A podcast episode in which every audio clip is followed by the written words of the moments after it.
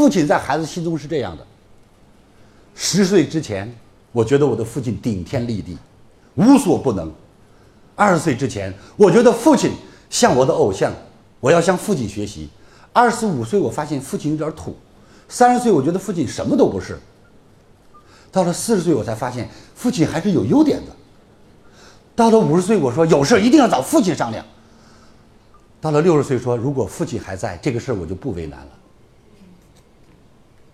这就是孩子的过程。他小的时候觉得你很了不起，当他在长你不再长的时候，他觉得你什么都不是。直到有一天回过头来看看，原来父亲还是很伟大、很了不起的。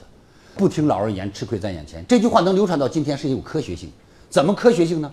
你爸爸跟你说，孩子到那地方拐弯啊，要不撞墙，你信吗？你不信，嘎跑，嘣撞墙了。要真的。赶明回头你跟你儿子说，小子到那地方拐弯啊，要不撞头。你儿子信吗？不信，嘎嘣，他也撞头了。所以。这句话就往下传了，不听老人言，吃亏在眼前，是还是不是？